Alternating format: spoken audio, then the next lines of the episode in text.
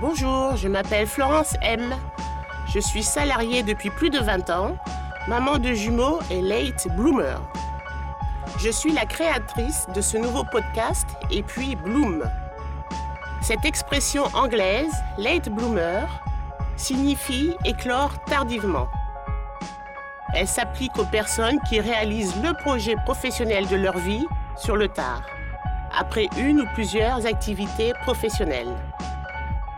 Ce projet dont on a rêvé depuis l'enfance, ce projet que l'on porte en nous consciemment ou inconsciemment, ce projet qui germe et grandit en nous de mois en mois, d'année en année et qu'on ne veut pas lâcher, vient enfin le jour où il prend toute la place dans notre cœur et dans notre vie. Alors une seule chose s'impose, le réaliser.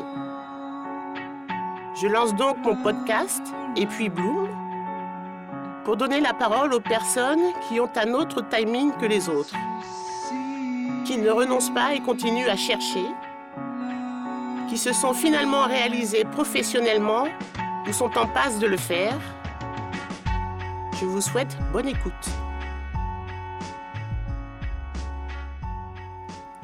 Valérie est institutrice depuis 4 ans. Elle a passé son concours de professeur des écoles à 45 ans. À l'oral, elle a eu 20 sur 20.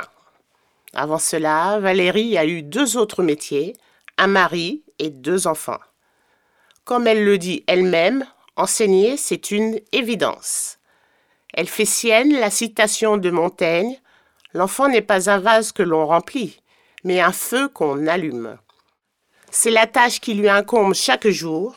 Elle nous raconte son histoire maintenant. Bonjour Valérie. Bonjour. Alors bienvenue devant le micro de Et puis Bloom. Première question toute simple, facile. Peux-tu nous décliner ton état civil brièvement et... Oui, donc je m'appelle Valérie Boisson, j'ai 49 ans, je suis mariée, j'ai deux enfants. Ok.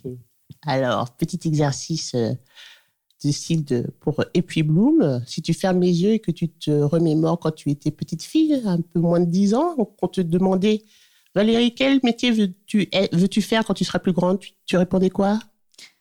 Alors, j'avais envie d'être née ou psychologue, ce qui pour mon papa n'était pas deux métiers qui permettaient de vivre à l'âge adulte. Ah, née oh, Intéressant. Bon, alors, actuellement, quel est ton job? Donc, actuellement, je suis professeur des écoles. Depuis combien de temps? Depuis quatre ans. Là, j'entame ma cinquième année depuis le mois de septembre. Donc, euh, donc, quand tu as passé ton concours de professeur des écoles, est-ce que ça a été difficile de prendre cette décision ou comment ça s'est passé? Comment s'est passée cette gestation, si je peux m'exprimer ainsi?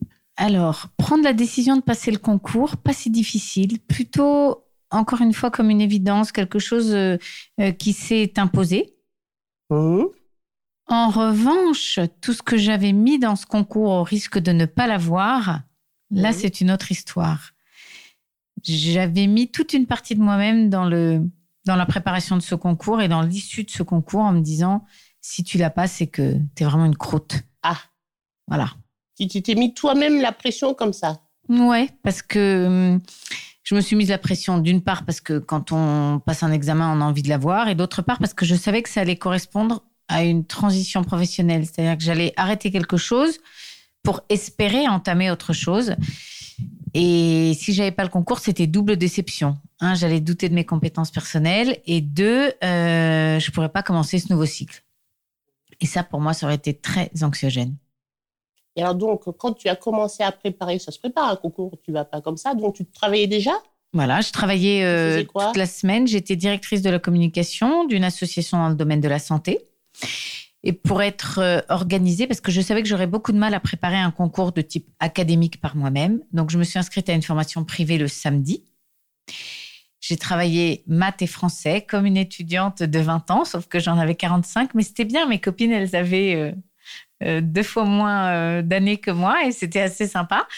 et j'ai retravaillé comme, comme une étudiante post-bac.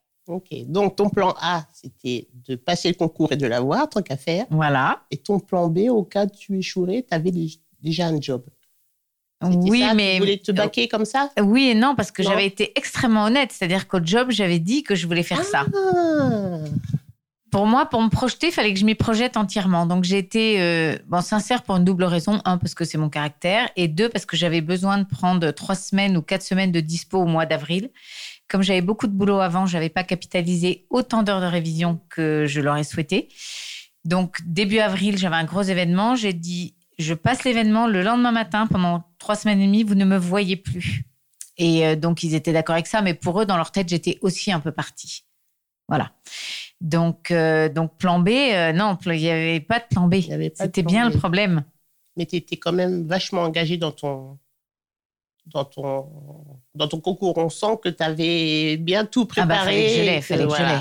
Mais je me rendais pas tellement compte. Euh, mon fils m'a posé la question. Il m'a dit Maman, est-ce que tu vas pleurer si tu ne l'as pas? Ah, bonne question. donc, j'ai, je, lui ai dit je, je, ne sais pas, mais je ne peux pas me projeter dans ne pas l'avoir c'est pas possible. On verra. Si jamais je ne l'ai pas, je rebondirai forcément. Mais euh, pour l'instant, on va faire comme si j'allais l'avoir.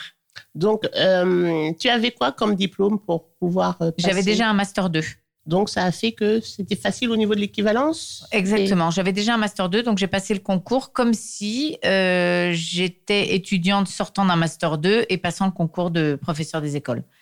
Heureusement, parce que sinon, je ne sais pas si j'aurais repris des études pour pouvoir le faire. Le chemin m'aurait paru un peu trop compliqué pour moi. Ouais. Donc le concours se décompose en un écrit et un oral. Exactement. Donc ce qu'on appelle des épreuves d'admissibilité. On passe des écrits. Si on est admissible, on va à l'oral. Donc tu as passé l'oral. Voilà. Et à cet oral, tu as eu quoi comme note? J'ai eu plutôt une bonne note. J'ai eu 20. 20 euh, sur 20. 20 sur 20. À ma très grande surprise, parce que le jury était plutôt euh, euh, discret pas d'encouragement particulier, un peu froid. Mais euh, voilà, comme quoi parfois un jury sympathique. C'était quoi le euh, thème de ton oral?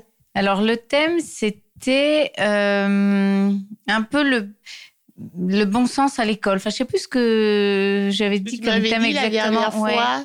Je sais plus, je l'ai pas recopié non plus.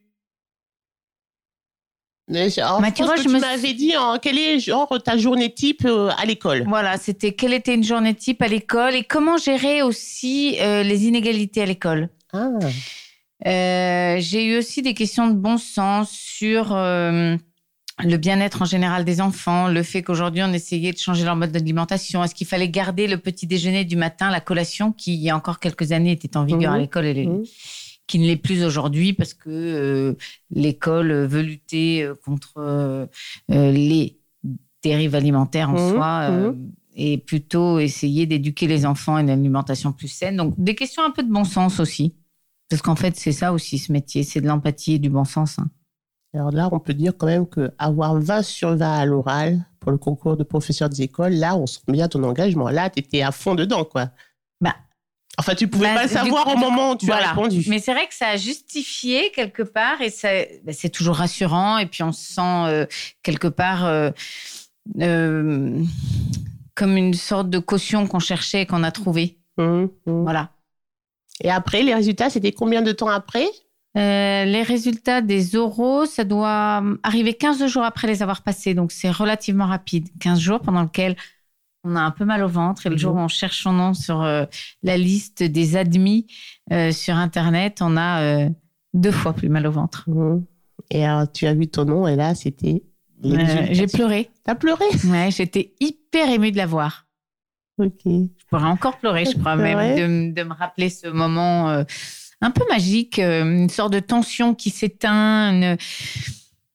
Et puis, surtout la promesse de quelque chose qui, qui va se passer, quelque chose de nouveau qui va arriver, qu'on a beaucoup voulu. Donc, euh, alors à partir de quand, quand est venue cette envie d'enseigner? Alors il y a quand même longtemps. Il y a une douzaine d'années, j'avais déjà passé le concours euh, que je n'avais pas préparé, en tout cas mal préparé. Mais je crois savoir pourquoi je le préparais mal. C'est quelque part, je me protégeais aussi de me dire si je ne l'ai pas, j'aurai une bonne excuse parce que de toute façon, je l'ai mal travaillé.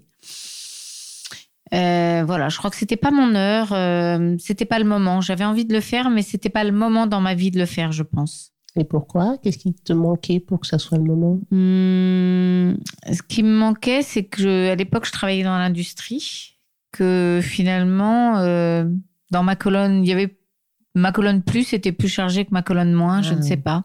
Mhm. Voilà, je pense que ça jouait. Mes enfants étaient petits. Euh, c'était facile de gérer ma vie comme elle mhm. l'était. Mhm. Et le changement, c'est toujours angoissant. Alors dis-nous, c'était quoi ton premier métier? Mon premier métier, c'était visiteuse médicale. J'étais visiteuse médicale pour un laboratoire qui s'appelle Bioderma. J'ai beaucoup, beaucoup aimé travailler dans cette entreprise. L'ambiance y était très sympathique, les produits étaient bons. Euh, je travaillais avec les dermatos. J'aimais beaucoup ce que je faisais. Et puis voilà, puis un jour, euh, quand même, on arrive au bout d'un cycle. Au bout de combien de temps? Longtemps. Euh, moi, je suis assez longue dans les cycles. je suis un peu comme toi. Je ne sais pas, une, douzaine d'années, une mhm. dizaine d'années. Je me suis dit, mhm. allez, quand même, j'ai envie de faire autre chose. Et, et professeur des écoles, ça revenait tout le temps dans mes envies. C'était très constant. Donc, c'est quand tu étais visiteuse médicale que tu as déjà essayé Exactement. la première fois de faire ce concours. Exactement. Et euh, très vexée de ne pas l'avoir eu parce que j'ai quand même eu les écrits sur un coup de bol. J'ai eu une ah. bonne note en français et ça m'a un peu sauvé le reste. Donc, je suis allée à l'écrit, euh, aux oraux, pardon, sans trop savoir pourquoi ni comment. Euh, et finalement, bon, ben voilà, je ne l'ai pas eu parce que, en fait, c'est une sorte de cumul de points entre l'écrit et l'oral. Et puis, je reste convaincue que voilà, qu'on est un peu maître de son destin, que si je l'ai pas eu, c'est quelque part, je ne le voulais pas forcément euh, mmh. complètement. Donc j'avais un peu rangé cette idée dans ma boîte, euh, enfin dans ma poubelle de tête. Mmh. Et puis euh, quelques années après, elle est revenue et peut-être plus forte qu'avant. Et là, quand elle est revenue, je me suis emballée. Je voulais passer le concours tout de suite. et j'ai ma très grande amie Valérie qui elle-même s'est recyclée, qui m'a dit attends, attends, attends. Là, tu t'emballes, je te connais Pose-toi un tout petit peu pour réfléchir et surtout pour organiser la façon dont tu vas le repasser. Parce que si tu ne l'as pas une deuxième fois, tu ne le repasseras pas. Et puis ça m'énervait parce que moi j'avais envie de le passer tout de suite. Mais comme c'est une fille qu'elle est pieds sur terre, une tête bien faite, je me suis dit, quand même, j'entends ce qu'elle me dit. Et du coup, j'ai différé le concours d'un an. Si je m'étais écoutée, je l'aurais passé d'une manière assez euh, impulsive. Et du coup, j'ai eu le temps de vraiment nourrir mon projet, de faire cette formation, comme je le disais au début euh, du podcast, euh, le samedi, et de me plonger quand même dans l'univers de cet exercice un peu scolaire mmh. qu'on me mmh. demandait euh, lors des écrits. Et clairement, au bout de, 20 ans de vie professionnelle, on a oublié le côté très scolaire des choses. Donc voilà, c'était incontournable, je pense, de m'y replonger. Alors, dis donc, on a l'impression que tu as été bien soutenu alors pendant cette période de réflexion. De... Alors c'est vrai, j'ai été hyper soutenue par mes copines étrangement, euh, par les copains plus que par mon mari lui-même qui au début trouvait cette idée euh, un peu saugrenue. Euh. Alors pourtant il aime bien le changement plutôt pour lui. Je sais pas, peut-être qu'il nourrissait aussi une peur de me dire comment je vais rebondir si je je l'ai mmh. pas, mmh. parce qu'il me connaît bien. Il n'était pas très c'était pas un très bon soutien, lui, pour le coup. Mais, tu as des bonnes copines, alors. Ouais, j'ai des bonnes copines. Mais les filles, on s'entraide bien. Et alors, si elles n'avaient pas été là, tu serais. Enfin, tu l'aurais peut-être passé, mais pas dans les bonnes conditions. Alors, c'est exactement. je pense que je me serais euh, empressée, tête baissée, euh, sans avoir suffisamment mûri le projet. Vraiment. Et je ne regrette pas du tout aujourd'hui. Enfin, ma grande amie, je pense qu'elle a participé très activement à cette reconversion. C'est bien. Donc, deux tentatives. La deuxième tentative a été la bonne.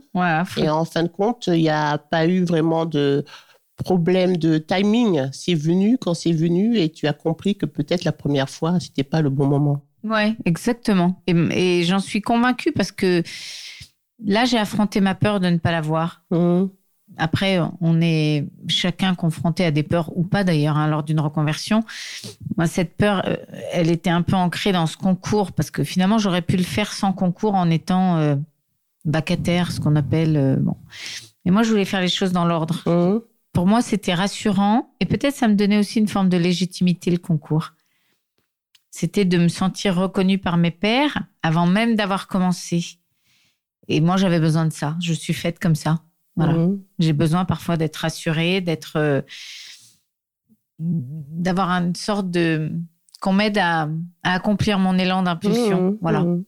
Ouais, c'est ce dont on parlait aussi la dernière fois avec la personne que j'ai interviewée, qui est un photographe, et on parlait du syndrome de l'imposteur. C'est-à-dire que quand tu, voilà, quand tu fais un job et que tu changes complètement d'orientation, qu'on te connaît ni d'Ève ni d'Adam, mais tu décides de dire à partir de maintenant, je suis un artiste. ce n'est pas que de la prétention, c'est juste qu'il faut se mettre dans la peau de ce que tu es. Ouais. Et ça, c'est difficile de se mettre dans la peau de ce que tu es, de ce que tu désires. De ce qu'on devient, euh, c'est vrai.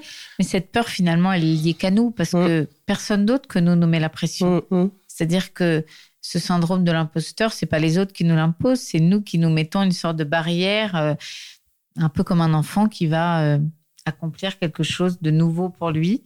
Ben voilà, nous c'est pareil, on est un peu dans le enfin, je ne vais pas parler pour les autres. En tout cas, pour moi, c'est, ça avait quelque, quelque part un peu. Euh, j'étais infantilisée avant, parce que j'avais l'impression d'avoir une peur un peu d'enfant. Mmh. Alors que quelque part, une partie de ma vie était faite, je risquais pas, euh, j'aurais retrouvé un boulot. Enfin bon.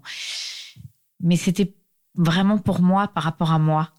Et peut-être la peur de l'inconnu, tout simplement. La peur de l'inconnu, plus la peur de l'échec que de l'inconnu, je crois. Ah oui, plus la peur de l'échec à ce point-là, quand même. Ouais, mmh, j'ai mmh. trop raté. J'aime pas trop rater, mais parce qu'aussi, quand on. Enfin, après, il y a des gens qui arrivent à avoir une distance euh, suffisamment grande pour se dire que quand ils ratent, ça vient pas d'eux. Bon, bah, moi, quand je rate, je me dis que c'est moi. Donc voilà, si, si je fais mal quelque chose, je m'en prends qu'à moi-même. Je sais pas de trouver euh, des circonstances atténuantes. Donc j'avais vraiment besoin de réussir. Mais alors, ça a été un, un festival après. Je me suis sentie. Euh, requinqué, c'était dingue. Gonflé à bloc, comme on ouais. Mhm. Alors, une fois que tu es gonflé à, à bloc, euh, tu retournes à l'école. C'est combien d'années de... Alors, c'est pendant une année. Tu es la moitié de ton temps stagiaire dans une classe, c'est-à-dire que tu as une classe euh, à mi-temps que tu partages avec un autre euh, professeur des écoles qui, normalement, est plus chevronné. Euh, et l'autre moitié de ton temps, tu le passes à la fac, à travailler hmm, sur un côté qui se veut pratique, mais que j'ai trouvé un peu théorique quand même, sur les méthodes pédagogiques que tu vas utiliser plus tard, que tu utilises même tout de suite, puisque tu as déjà ta classe à mi-temps. Mais quel, le métier, ça se, de professeur des écoles, il se construit pour moi. Alors, un peu, c'est en situation qu'on apprend. Pour ça, c'est très difficile de. D'abord parce que la posture, on la trouve en situation et on a chacun la nôtre. On est tous différents. La manière de construire nos cours aussi, elle va avec notre personnalité. Donc, euh, bon, quelque part, tu te sens soutenu parce qu'on est tous dans la même problématique de la nouveauté dans ce cours de fac. Donc ça, c'est agréable parce qu'on échange, on est tous un peu perdus au départ. Donc moi, je me suis pas sentie seule. Ça, c'était agréable. Et alors, euh, ta première fois dans une classe? Raconte-nous ta première fois dans une classe. Alors, ma première fois dans une classe, hmm, alors je donc j'ai fait la pré-rentrée euh, des professeurs des ah écoles le vendredi. La mmh. rentrée avait lieu lundi. Mmh. Et je partageais euh, euh, ma classe avec un binôme très sympa qui est parti à Rennes, qui a quitté la région parisienne pour euh, partir en province avec femme et enfants, euh, qui était tout à fait décomplexant, que j'ai beaucoup aimé professionnellement et personnellement. et hum, alors, je pensais qu'il allait faire la rentrée ou que j'allais la faire avec lui. Mmh, Mais le mmh. vendredi, j'apprends que le lundi matin, je vais faire la rentrée toute seule. Mince. Donc là, un peu mal au ventre quand même pendant le week-end. Et euh, j'essaie de prendre du recul, de me dire, attends, attends, bon, tu te calmes, de toute façon, tu vas y aller. Donc, tu te calmes. Et alors là, j'avoue qu'être vieille m'a beaucoup aidée parce que, euh, me voyant euh, du haut de mes 45 ans, aucun parent ne s'est dit que quelque part, je pouvais être débutante. Ce que j'ai bien caché le jour de la rentrée. Si certains m'entendent aujourd'hui, ils vont peut-être me détester. Mais j'ai fait un peu comme si j'avais une classe depuis très longtemps. Bien. Voilà. Et j'ai même rebondi sur des parents qui me disaient oh non, demi-temps, c'est pas chouette pour les enfants. Je leur dis mais si, parce qu'une classe de CM2 l'année prochaine, ils vont arriver en sixième. Donc vos enfants seront les mieux préparés, parce que l'année prochaine c'est pas deux, mais c'est six ou huit professeurs qu'ils auront en face d'eux. Huit professeurs différents. Alors là, ils sont partis en disant ah ouais non non en fait c'est bien. Voilà. Et on a passé une bonne année parce que du coup ils avaient un homme, une femme en face d'eux, deux manières d'enseigner différentes, mais plutôt complémentaires. Donc, je pense que ça les a très bien préparée à la sixième, franchement. Donc, ta toute première euh, classe, c'était le CM2 Exactement, un CM2. Avec des élèves hyper sympas. J'ai été très gâtée. Et pendant toute l'année, donc, tu étais à mi-temps Voilà, mi-temps, euh, par exemple, lundi, mardi, et jeudi, vendredi à la fac et un mercredi sur deux, soit à la fac, soit à l'école. Parce qu'à l'époque, pendant toute une année scolaire. La fin de l'année scolaire arrive et alors là, tu. Là, tu es normalement titularisé. Ça y est, voilà. titularisé. Voilà, à la fin de l'année. C'est une année un peu stressante et, l'administration y contribue. Parce que je comprends, hein, en même temps, la titularisation, ça engage euh, de, euh, le fonctionnariat. Donc, euh, ben, l'administration se doit quand même de bien choisir ses sujets.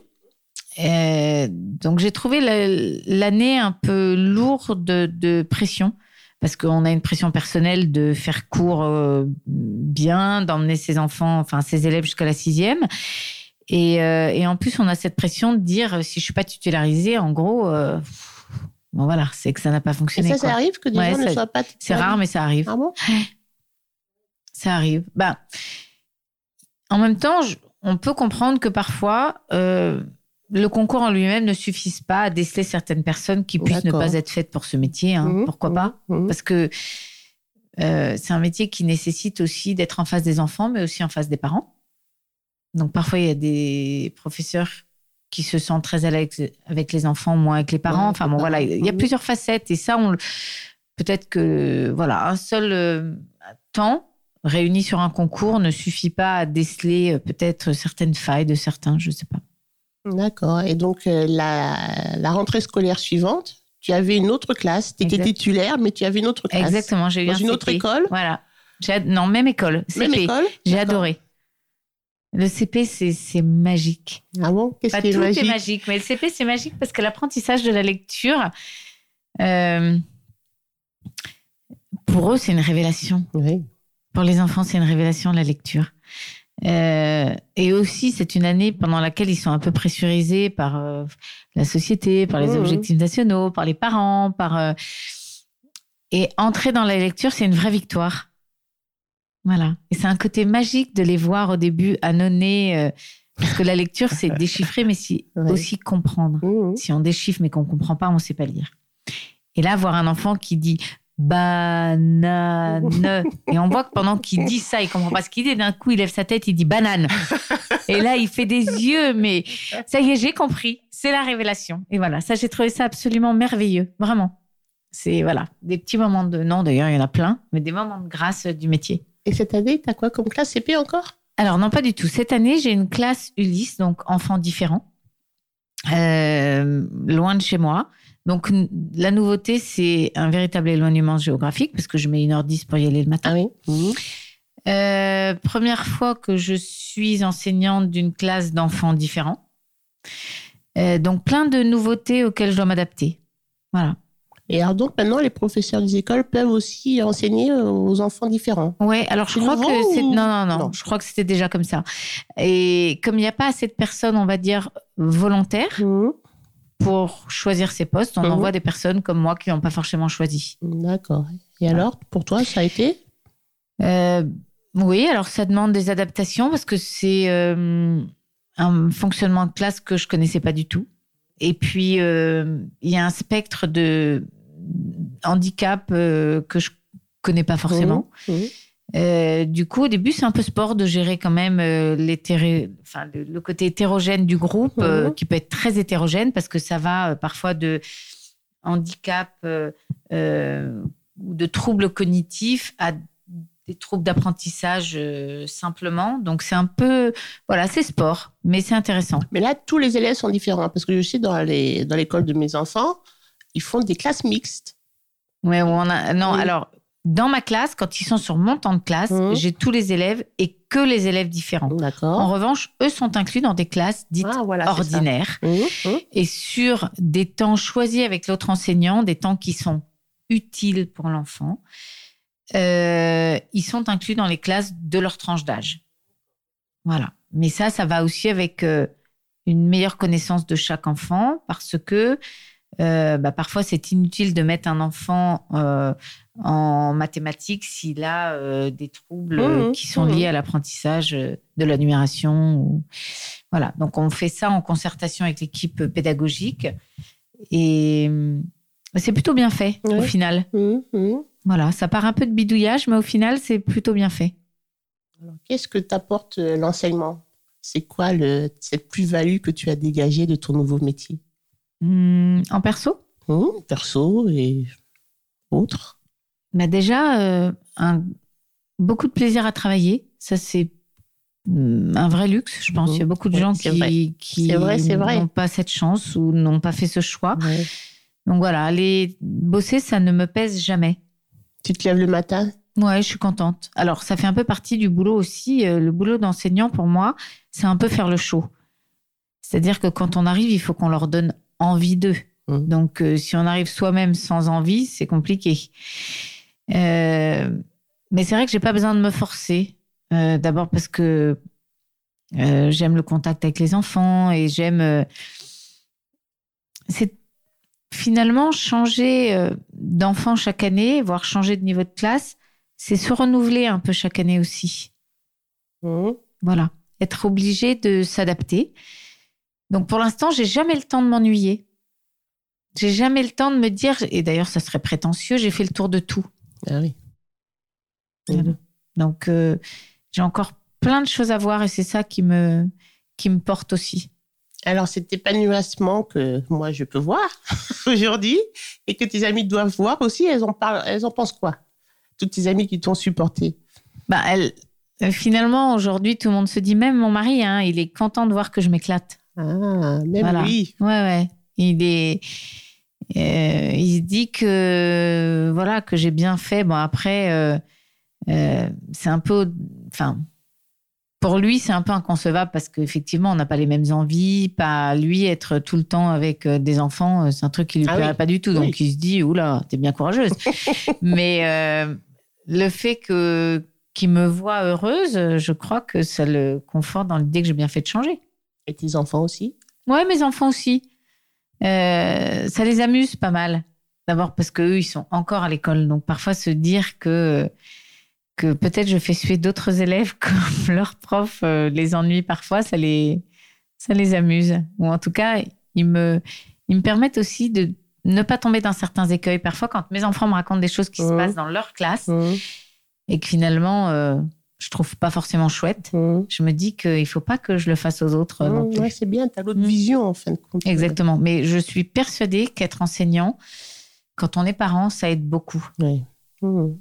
Ça aide beaucoup à rester bienveillant, à ne pas juger les autres parents parce que bon, personne n'est parent parfait. On fait tous des erreurs avec nos enfants et puis surtout, on fait ce qu'on peut avec l'éducation qu'on a reçue, avec euh, tout ce qui nous a construit nous en tant qu'adultes. Et voilà, on n'est pas on n'est pas parents parfaits. Ça serait, ça n'existe pas, comme dit euh, Monsieur Ruffo, euh, psychiatre. le parent parfait n'existe pas, donc arrêtez de le chercher. voilà, c'est vrai que je cherche plus, mais du coup, je reste bienveillante avec les autres parents. J'essaie de pas être dans le jugement. Voilà, je pense que chaque parent fait ce qu'il peut en pensant qu'il fait bien pour son enfant, et parfois on rate. Voilà. Mais aussi plein de fois, on fait super bien. Et alors, tes parents à toi, de ton nouveau métier, ils en parlent, ils en pensent quoi? Ah, Ils sont fiers, je crois, ils, sont, contents, ils trouvent ça chouette, ouais. D'abord parce que mes parents sont assez âgés, ils ont 78 ans. S'ils écoutent le podcast, ils vont être contents. Mais euh, c'est encore une époque où on avait un vrai respect de, du métier de professeur. Donc mm-hmm. pour eux, euh, ça incarne les valeurs de la République, ça incarne euh, ils ont l'impression que leur fille contribue au monde de demain. Je trouve ça mignon. Ben, pas d'ailleurs pas que moi, hein, que mmh. les profs et moi, mmh. on contribue à former quand même euh, la France de demain. Et est-ce qu'ils ont eu peur quand tu leur as dit tes projets euh, il y a quelques années? Alors, s'ils ont eu peur, eux, je pense qu'ils trouvaient que c'était vachement bien que je le fasse. Ah. Ouais. Euh, D'abord parce que c'était ce métier. J'aurais dit par exemple que je voulais devenir funambule. Je pense qu'ils auraient un peu moins, voilà, été conquis par mon projet. Mais ça avait quelque chose de rassurant aussi pour eux, le fait que je m'engage finalement dans une voie classique. Euh, et puis, je pense qu'ils trouvent que le métier est chouette et beau. Mmh. Mmh. Euh, après, s'ils ont eu, euh, je pense qu'ils en auraient des peurs comme moi, parce qu'ils sont assez angoissés. Donc, ils étaient hyper, hyper soulagés que j'ai le concours aussi. Oui. Ouais. Ça s'est pas exprimé entre nous comme ça, parce que chacun a un peu gardé ses peurs, mais a posteriori, je pense que c'était un peu comme ça. Tout le monde les taisait, mais on les avait. Mmh, voilà. Bon, la dernière fois qu'on s'était vu, tu m'avais euh, fait part de cette citation de Montaigne que j'ai été rechercher dans Internet pour dire vraiment comment, euh, comment, comment elle est, comment elle se dit. Alors, c'est la suivante. L'élève n'est pas un vase qu'on remplit, mais un feu qu'on allume. Alors, est-ce que tu peux en dire plus par rapport à ça? Euh, bah oui, même aujourd'hui, d'ailleurs, ça vient pas euh, pour corroborer les, les, propos, enfin cette citation, même l'éducation nationale s'est beaucoup remis en cause et aujourd'hui, on fait plus de cours euh, dits descendants, mais on met l'enfant au cœur des apprentissages. Après, toute la difficulté, c'est de mettre l'enfant au cœur des apprentissages, c'est-à-dire qu'il faut qu'il construise lui-même son savoir. Euh, mais il faut bien construire son cours pour arriver à, cette, euh, mmh. à cet objectif. Et c'est parfois toute la difficulté du métier, c'est de trouver les activités qui vont permettre à l'enfant d'apprendre tout en ayant l'impression de d'être actif euh, dans ses apprentissages. Et, et, ça marche assez bien. Les enfants, ils, ils ont besoin d'être stimulés, ils ont besoin d'avoir confiance en eux. Euh, leur proposer des situations dans, lesquelles, dans lesquelles ils retrouvent ses compétences et ses... Euh, enfin, grandir en confiance, ça les aide beaucoup. Et voilà, j'essaie toujours de trouver les petits trucs qui les font se sentir euh, brillants. Je leur dis toujours, euh, tu es parfait. Alors parfois, même pour des mini-choses, donc ils viennent me voir, ils me disent, est-ce que je suis parfait Je dis, oui, là, tu es parfait. Et voilà, je pense que euh, ça leur fait du bien, mais c'est comme nous. Hein. Mmh. Nous aussi, adultes, quand on nous dit que les choses qu'on fait sont bien, on est content. Mmh. On, oublie plus souvent, par contre, de se congratuler les uns les autres. C'est vrai. Dans le monde de l'entreprise, je parle. Oui, c'est vrai. Alors, va très bien. Ça donne envie tout ça. Hein ça donne envie. Merci. Alors, qu'est-ce qu'on peut te souhaiter pour le futur? Euh, Maintenant bah, que tu as atteint ton, le job de tes rêves, qui n'était pas le job de quand tu étais petite. Non, en non, qui est une révélation plutôt tardive qui va avec euh, le podcast, exactement. avec les late bloomers, donc tu avais bien, bien réfléchi à tout ça. Alors, qu'est-ce qu'on peut te souhaiter? On va continuer de prendre beaucoup de plaisir parce que on va quand même être à la retraite assez tard. Mmh. Donc, euh, même si à la cinquantaine, on se dit qu'on a passé un cap et qu'on a déjà beaucoup travaillé, il va nous en rester pas mal d'années à, accomplir. Et euh, du coup, bah, c'est de continuer à, trouver du plaisir, euh, à faire ce que je fais maintenant pour les années qui viennent. Quoi. Il y a un petit conseil alors pour les auditeurs qui nous écouter et qui se tâtent un peu comme toi pour passer le, le concours. J'y vais, j'y vais pas qu'est-ce qu'on peut leur dire? Qu'est-ce que tu peux leur dire? Alors, en même temps, c'est un peu difficile de faire une généralité mhm. parce que on a tous des modes de fonctionnement différents, mais c'est quand même d'essayer parce que alors je peux parler que quand ça marche. J'ai pas fait l'expérience de quand ça ne marche pas, mais quand ça marche, c'est vraiment génial. Bah, voilà. Tu as fait aussi une petite expérience de quand ça marche pas la première fois. C'est vrai. Et tu y es retourné. C'est vrai, c'est vrai. C'est vrai. Mais voilà, moi je crois que ça vaut le coup de tenter, surtout quand on sait que on est arrivé au bout de quelque chose. Mmh. Parce qu'on le sent quand on est arrivé au bout de quelque chose et qu'on n'est plus heureux ou qu'on mmh. on prend plus de plaisir. Donc c'est quand même le moment où on doit s'écouter. Voilà. Se faire un peu confiance et s'écouter. Mmh. C'est pas toujours simple. Et puis chez certains, ça va prendre du temps. Regarde, pour nous, ça a pris du temps. Euh, mais c'est pas grave. On n'est pas pressé. Non, on n'est pas pressé. Voilà. C'est qu'il faut attendre son bon moment. Et grâce à tout ce temps que tu as pris, tu as su bien répondre aux questions des, parents d'élèves lors de ta première. Euh, mais oui, mais oui, ça a été comme une place. Euh, C'est ça la bonification de la maturité, de la. Et puis, quand on réussit quelque chose aussi, on prend confiance en soi et mhm. après les choses s'enchaînent. On est dans une dynamique positive. C'est un tout. Donc, et cette dynamique positive, elle est quand même hyper euh, réjouissante. Mhm. Très bien. Merci d'avoir répondu à mes questions. Merci beaucoup de m'avoir Bonne continuation et merci de m'avoir fait confiance. Bah, avec plaisir. Et puis, euh, j'espère que ce nouveau podcast euh, aura un grand succès. Merci, c'est voilà. gentil. Alors, au revoir merci. et bonne classe. Au revoir. Merci d'avoir écouté ce nouvel épisode de Et puis Bloom. Si ce podcast vous plaît, n'hésitez pas à nous raconter vos expériences dans les commentaires si vous avez un ami ou un proche late bloomer ou si vous-même vous l'êtes. Je vous retrouve le mois prochain avec un ou une nouvelle invitée, un nouveau parcours, une autre tranche de vie. À bientôt!